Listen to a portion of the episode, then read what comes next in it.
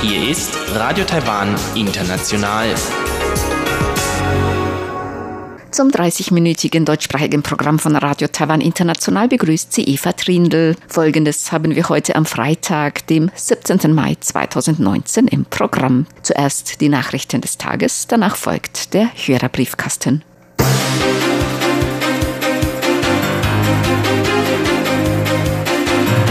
Sie hören die Tagesnachrichten von Radio Taiwan International. Zuerst die Schlagzeilen. Taiwan beschließt gleichgeschlechtliche Ehe. Gesundheitsminister vor WHA, Taiwan kann nicht ausgeschlossen werden. Und Europäer und Auslands-Taiwaner demonstrieren für WHA-Teilnahme. Die Meldungen im Einzelnen.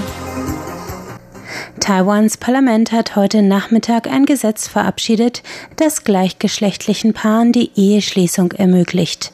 Taiwan ist damit das erste Land Asiens, in dem homosexuelle Paare heiraten können.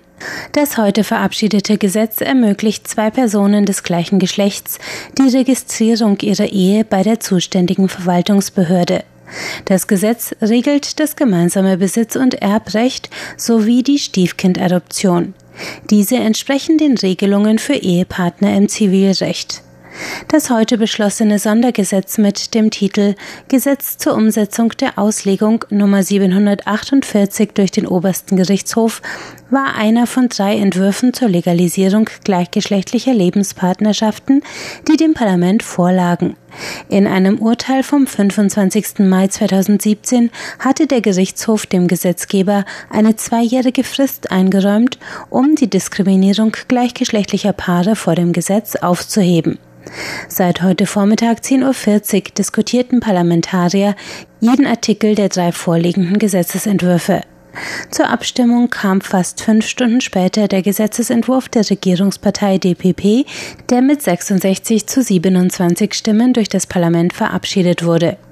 Im strömenden Regen vor dem Parlamentsgebäude jubelten hunderte Demonstranten bei der Bekanntgabe des Beschlusses Wir können heiraten.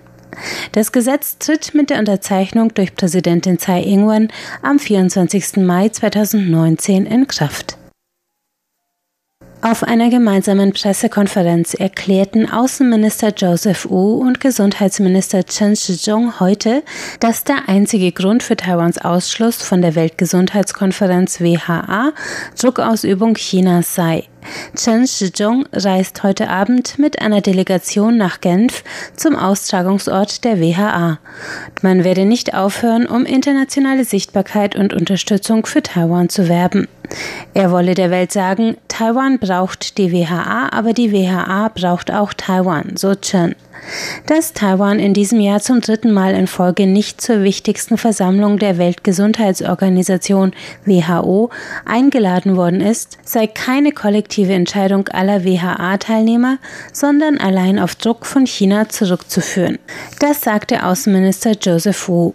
Die breite Fürsprache der internationalen Gemeinschaft für Taiwans Teilnahme in diesem Jahr habe das deutlich gemacht. U betonte, das Außenministerium sei im Gespräch mit Taiwans diplomatischen Verbündeten und gleichgesinnten Nationen, damit Taiwans Anliegen bei der WHA vorgebracht werden. In elf europäischen Ländern fanden gestern Vormittag Demonstrationen für Taiwans Teilnahme an der Weltgesundheitskonferenz WHA statt.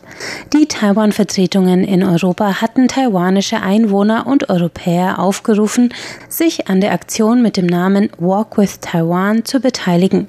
In Brüssel marschierten ca. 300 Menschen aus ganz Belgien mit Spruchbändern und Flaggen der Republik China Taiwan durch die Straßen. In Den Haag waren es 200, darunter europäische Politiker und Botschafter aus mit Taiwan verbündeten Staaten. Der Vorsitzende des Europäischen Komitees für Wirtschaft und Soziales, Henry Malos, sagte, er nehme an der Demonstration in Brüssel teil, weil die internationale Gemeinschaft den Druck nicht anerkennt, dem Taiwan derzeit von Seiten Chinas ausgesetzt ist. Malos betonte, Taiwan sei ein Freund der ganzen Welt und ein wahres Vorbild der Demokratie in Asien. Auch in Deutschland, Frankreich, England, Österreich, Schweden, Finnland, Tschechien, Polen und Italien fanden Demonstrationen zur Solidaritätsbekundung mit Taiwan statt. Der renommierte Architekt I.M. Pei ist in der vergangenen Nacht im Alter von 102 Jahren in den USA verstorben. Auch in Taiwan hat er mit der Luze Gedächtniskapelle auf dem Campus der Tunghai Universität ein zeitloses Wahrzeichen errichtet. Der 1917 in Canton, China geborene Architekt emigrierte 1935 zum Architekturstudium in die USA, wo er unter anderem bei Walter Gropius und Marcel Breuer lernte. Zu den bekanntesten Werken des international tätigen Architekten gehört die Glaspyramide vor dem Louvre. Eine seiner frühesten Arbeiten ist die Luze-Kapelle auf dem Campus der Donghai-Universität in Taichung, West-Taiwan. 1962 zusammen mit dem Architekten Chen Chiquan fertiggestellt, zählt die Kapelle zu den ersten Bauwerken des Modernismus in Taiwan. Weitere Bauwerke des mit dem Pritzker-Preis ausgezeichneten Pei in Taiwan sind zwei Müllverbrennungsanlagen in Bali, Neu-Taipei und in Hsinchu. Der Assistenzprofessor für Architektur an der Donghai-Universität und ehemaliger Mitarbeiter Peis, Huang Mingwei, erinnert sich, er war der beste Lehrer, der beste Architekt und der beste Chef. Das Präsidialamt hat heute zwei Schreiben an den ehemaligen Präsidenten und Vizepräsidenten verschickt, in denen die Verlängerung ihrer Reisebeschränkung nach China um zwei weitere Jahre mitgeteilt wurde. Die Beschränkung der Reisefreiheit ehemaligen Regierungs- und Verwaltungspersonals mit Zugang zu Staatsgeheimnissen ist im Einklang mit dem Gesetz zur nationalen Sicherheit. Eine Änderung des Gesetzes, die am 7. Mai verabschiedet wurde, hebt die Zeit der Reisebeschränkung auf drei Jahre zuzüglich mindestens einer Verlängerung von bis zu drei weiteren Jahren an. In der Zeit der Beschränkung müssen betroffene Beamte vor einer Auslandsreise einen Antrag beim Präsidialamt stellen und eine Prüfung durchlaufen. Die Verlängerung der Frist wird mit Hinblick auf die Sicherheitsstufe entschieden, zu der der Betroffene Zugang hatte. Die zuvor gültige Kontrollfrist von maximal drei Jahren wäre für Ex-Präsident Ma Ying-jeou und seinen Vize Wu Deng-i am 20. Mai abgelaufen. Heute wurde ihnen eine Verlängerung um zwei Jahre mitgeteilt. Präsidialamtssprecher Vincent Huang betonte, dass die Regelung parteiübergreifend gelte und dass eine Kontrollpflicht von Auslandsreisen nicht mit einem Verbot von Auslandsreisen gleichzusetzen sei. Zum zweiten Jahr in Folge hat das US-Reisemagazin Global Traveler Taipei zum besten Reiseziel in Asien ernannt. Die Plätze 2 bis 5 belegten Seoul, Singapur, Tokio und Phuket in Thailand. Ein Vertreter der Tourismusbehörde nahm die Auszeichnung des Magazins heute in Los Angeles entgegen.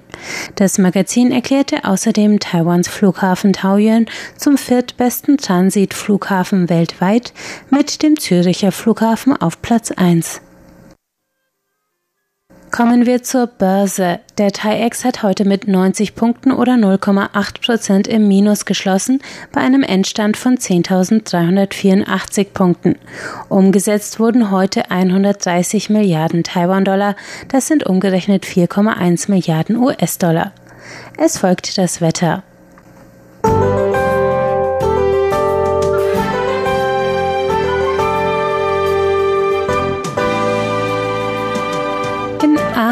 Kreisen in Nord- und West-Taiwan gingen heute Unwetterwarnungen aufgrund extrem starker Regenfälle aus. In Taoyuan und Hsinchu regnete es bis zu 250 Liter pro Stunde. Landesweit blieben nur Taitung und Hualien trocken. Die Werte lagen tagsüber zwischen 23 und 29 Grad. Morgen Samstag bleibt der Norden des Landes bedeckt, aber trocken. Schauer und Gewitter sind südlich von Hsinchu landesweit zu erwarten.